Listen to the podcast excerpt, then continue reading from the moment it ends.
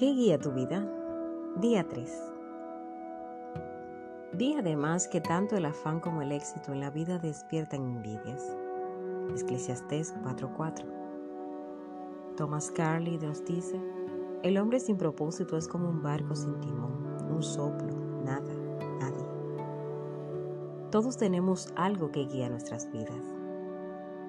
Los diccionarios definen el verbo guiar como mover, conducir o empujar. Sea que conduzcas un automóvil, claves algo o golpees una pelota de golf, eres tú quien guía, empuja o mueve ese objeto en ese instante. ¿Qué es lo que guía tu vida? Quizás lo que te guía en estos momentos sea un problema, un plazo o una exigencia. Puede que seas guiado por un mal recuerdo, un temor constante o una costumbre involuntaria. Hay cientos de circunstancias, razones y sentimientos que guían tu vida.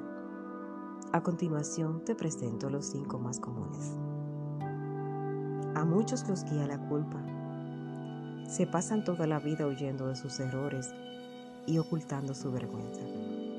Quienes cargan culpas son controlados por sus recuerdos. Permiten que su futuro sea controlado por su pasado. Sin darse cuenta, se castigan a sí mismos, saboteando sus propios logros. Cuando Caín pecó, su culpa lo separó de la presencia de Dios, y el Señor le dijo, en el mundo serás un fugitivo errante. Eso describe hoy a la mayoría de la gente. Va por la vida sin propósito alguno. Somos el resultado de nuestro pasado, pero no tenemos que ser prisioneros del mismo. El propósito de Dios no está sujeto a tu pasado. Él, que convirtió a un asesino llamado Moisés en un líder y a un cobarde llamado Gedeón en un héroe valiente, también puede hacer cosas increíbles con lo que te queda de vida. Dios es experto en dar borrón y cuenta nueva a la gente. La Biblia dice, feliz el hombre a quien sus culpas y pecados le han sido perdonados por completo. A muchos los guía la ira y el resentimiento. Se aferran a heridas que nunca lograron superar. En vez de sacar el dolor por medio del perdón, lo repiten una y otra vez en sus mentes. Los que viven motivados por el resentimiento se enclaustran e interiorizan su ira. Otros estallan y explotan ante los demás. Ambas reacciones son dañinas e inútiles. El resentimiento siempre te daña más a ti que a la persona con la que estás resentido. Mientras la persona que te ofendió quizás olvide la ofensa y siga su vida, tú continúas hirviendo de dolor, perpetuando en el pasado. Escucha bien, los que te hicieron daño en el pasado no pueden seguir haciéndolo a menos que te aferres al dolor por medio del resentimiento. Lo pasado, pasado está.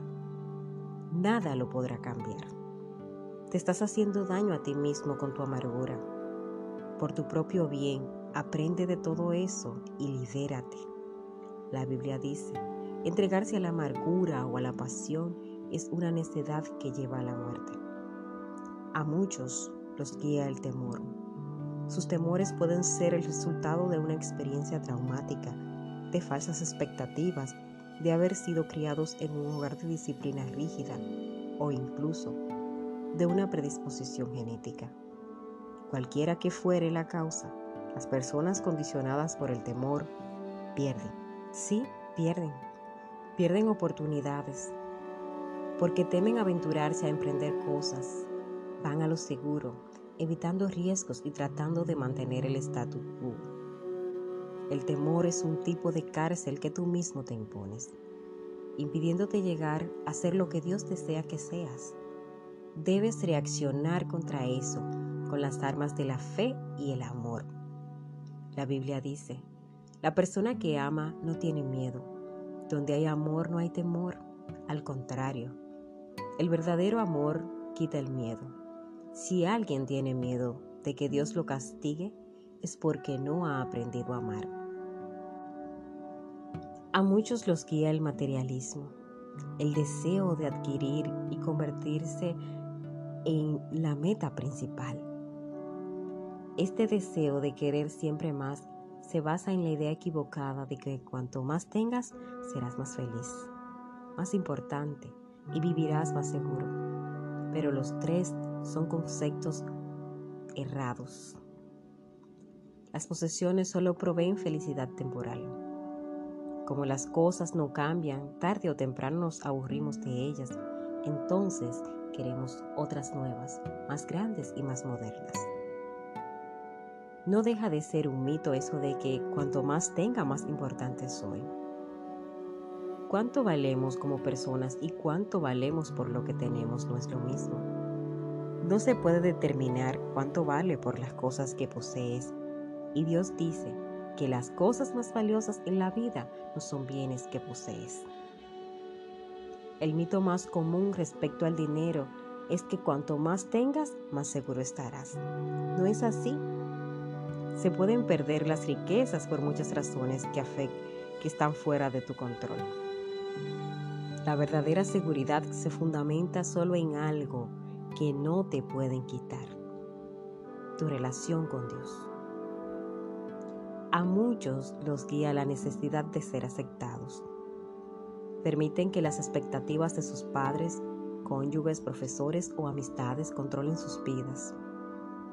Muchos adultos siguen tratando de ganarse la aceptación de sus padres, a quienes es imposible agradar. A otros los guía la presión de los amigos, preocupándose siempre por el qué dirán. Tristemente, aquellos que siguen al mundo por lo general se pierden en él. Desconozco todas las claves del éxito, pero tratar, tratar de agradar a todo el mundo es una de las clases principales claves del fracaso. Ser influenciado por la opinión de los demás te garantiza perder los propósitos de Dios para tu vida. Jesús dijo, nadie puede servir a dos señores. Hay otras influencias que pueden guiar tu vida pero todas terminan en un callejón sin salida. Por ejemplo, potenciar sin poder usarlo, este es innecesario y una vida vacía. Esta jornada de 40 días te enseñará a llevar una vida con propósito, una vida guiada, controlada y dirigida por los propósitos de Dios. Nada es más importante que conocer los propósitos de Dios para tu vida. Y nada puede pensar del no conocerlos, ni siquiera el éxito, la riqueza, la fama o los placeres. Sin un propósito, la vida es una marcha sin sentido, un movimiento sin dirección y sucesos sin motivos. La vida sin propósito es trivial, insignificante e inútil. A continuación, quiero decirte los cinco grandes beneficios de vivir una vida con propósito. Conocer tu propósito dará sentido a tu vida. Fuimos creados para tener significado. Por esa razón los métodos que utiliza la gente para encontrarlo, como la astrología y los psíquicos, son absurdos. Cuando la vida tiene sentido, puedes soportar cualquier cosa. Cuando no lo tiene, resulta insoportable. Un joven de veintitantos años escribió, siento que soy un fracaso, porque intento llegar a hacer algo, pero no sé qué es. Solo he aprendido a vivir resolviendo con lo necesario. Algún día, si descubro mi propósito, me sentiré como si comenzara a vivir. Sin Dios, la vida no tiene propósito y sin propósito, la vida no tiene sentido. La vida sin sentido no tiene significado de esperanza. Muchos que no tenían esperanza lo expresaron así en la Biblia. Por ejemplo, Isaías se quejó diciendo, En vano he trabajado, he gastado mis fuerzas sin provecho alguno. Jod decía, Mis días se acercan a su fin sin esperanza, con la rapidez de una lanzadera de telar. Y también dijo, Tengo en poco mi vida no quiero vivir para siempre. Déjenme en paz, que mi vida no tiene sentido. La tragedia más terrible no es morir, sino vivir sin propósito. La esperanza es tan esencial para tu vida como el aire y el agua. Necesitas tener esperanza para poder salir adelante. El doctor Bernie Siegel descubrió que podía diagnosticar cuál de sus pacientes con cáncer podía seguir sintiendo alivio con el rigor de su enfermedad. Al preguntarle, ¿quisieras vivir y llegar a los 100 años? Los que tenían un propósito claro y definido respondían afirmativamente y eran los que tenían más probabilidades de sobrevivir. Tener esperanza es el resultado de tener un propósito. Si te has sentido desmoralizado, hay esperanza. Experimentarás cambios positivos en tu vida al empezar a vivirla con propósito. Dios dice, porque yo sé muy bien los planes que tengo para ustedes, planes de bienestar y no de calamidad, a fin de darles un futuro y una esperanza. Quizás sientas que estás encarando una situación imposible, mas la Biblia dice, al que puede hacer muchísimo más que todo lo que podamos imaginarnos o pedir, por el poder que obra eficazmente en nosotros. Conocer tu propósito simplifica tu vida. Esto define lo que haces o lo que dejas de hacer. Tu propósito te convierte en el patrón que usarás para evaluar qué cosas son esenciales y cuáles no. Fórmulate la pregunta. En esta actividad que voy a realizar, ¿me ayudará a cumplir los propósitos de Dios para mi vida? Sin un propósito definido, no tienes fundamento alguno en que basar tus decisiones. Distribuir tu tiempo y usar tus recursos, entonces tomarás decisiones basadas en las circunstancias, en las presiones y en el estado anímico del momento. Los que no entienden su propósito suelen esforzarse demasiado y eso causa estrés, cansancio y conflicto. Es imposible que logres hacer todo lo que los demás quieren que hagas. Solo tienes tiempo para hacer la voluntad de Dios. Si no logras terminarlo todo, significa que estás haciendo más de lo que Dios quiere que hagas. O quizás estás viendo demasiada televisión. Vivir con propósito nos lleva a un estilo de vida más sencillo y a un plan de actividades más saludables. La Biblia afirma, hay quien pretende ser rico y no tiene nada, y hay quien parece ser pobre y lo tiene todo. Te lleva también a tener tranquilidad al perder el propósito firme y guardarás en perfecta paz porque en ti confía. Vamos a repetir ese versículo. Al de propósito firme guardarás en perfecta paz porque en ti confía. Dios confía en ti. Conocer tu propósito enfoca tu vida. Esto hace que dirijas todo tu esfuerzo y energía a lo que es importante. Te conviertes en una persona efectiva al ser selectivo. Es natural que las cosas sin importancia nos distraigan. Jugamos a la ruleta rusa con muchas vidas. Henry David observó que la gente vive una vida de desesperación silenciosa. Pero hoy una descripción más exacta sería una distracción sin propósito. Muchas personas se asemejan a los giroscopios que giran con rapidez sin dirigirse a ningún lugar. Sin un propósito claro, seguirás cambiando de dirección, de trabajo, de relaciones, de iglesia y muchas cosas más esperando que cada cambio pueda resolver la confusión o llenar el vacío de tu corazón. Piensas, esta vez quizás sea diferente, pero eso no resuelve tu verdadero problema, es decir, la carencia del enfoque o propósito. La Biblia nos dice, no sean insensatos, sino entiendan cuál es la voluntad del Señor. El poder de enfoque puede apreciarse con la luz. Un haz difuso tiene poco poder o impacto, pero puedes enfocarlo mejor concentrando su energía. Los rayos del sol, con la ayuda de una lupa, pueden ser dirigidos para quemar papel u hojarascas. Cuando la luz es enfocada aún más, como rayos láser, puede atravesar el acero. No hay nada tan impactante como una vida centrada y vivida con propósito. Los hombres y mujeres que han hecho las más grandes diferencias en la historia han sido personas con un enfoque bien definido. Por ejemplo, el apóstol Pablo propagó el cristianismo casi solo por todo el imperio romano. Una vida enfocada era su secreto. Él dijo, una cosa hago, olvidando lo que queda atrás y esforzándome por alcanzar lo que está delante. Si deseas que tu vida impacte, enfócala. Ya deja de titubear, no trates de hacerlo todo, haz menos. Tienes que deshacerte aún de buenas actividades y concentrarte en hacer lo más importante. Nunca confundas actividad con productividad. Puedes estar ocupado sin propósito alguno. ¿Y de qué sirve? Pablo dijo, aquellos que queremos todo lo que Dios tiene, mantengamos enfocados en la meta.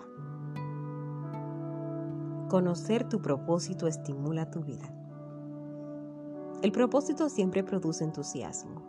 No hay nada que dé tanto espíritu e ímpetu como tener un propósito claro. Por otro lado, el entusiasmo se disipará por la falta de propósito.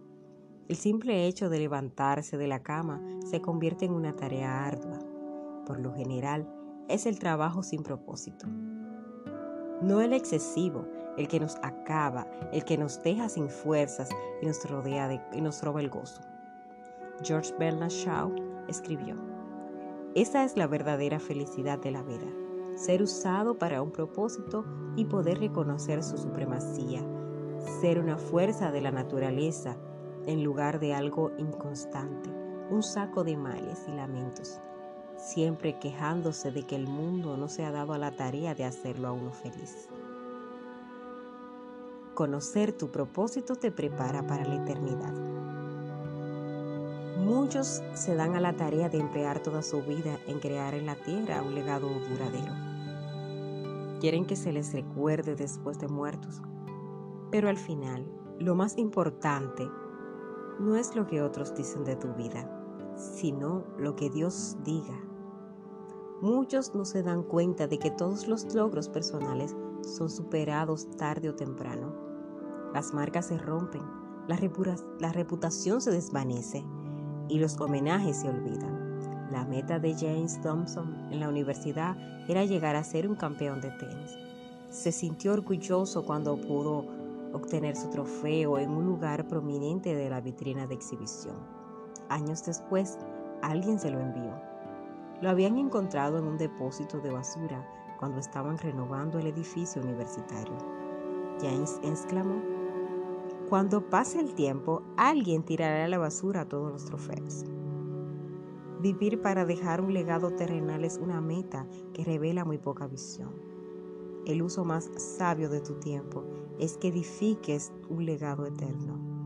No fuiste puesto en la tierra para ser recordado, sino para prepararte para la eternidad.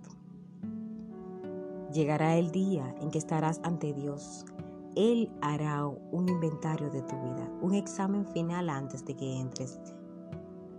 La Biblia declara, todos tendremos que comparecer ante el tribunal de Dios. Así que cada uno de nosotros tendrá que dar cuentas de sí a Dios. Afortunadamente, Dios desea que todos pasemos este examen. Por eso nos ha dado las preguntas con anterioridad. Al leer la Biblia, podemos imaginar que Dios tiene que Dios nos planteará dos preguntas decisivas. Primero, ¿qué hiciste con mi Hijo Jesucristo? Dios no cuestionará tu trasfondo religioso ni tu inclinación doctrinal. Lo único que tendrá relevancia será si aceptaste lo que Cristo hizo por ti y si aprendiste a amarlo y a confiar en Él. Jesús dijo, yo soy el camino, la verdad y la vida. Nadie llega al Padre sino por mí. Segunda pregunta. ¿Qué hiciste con lo que te encargué? ¿Qué hiciste con lo que te entregué? ¿Qué hiciste con tu vida? Dones, talentos, oportunidades, dinamismo, relaciones y recursos que Dios te dio.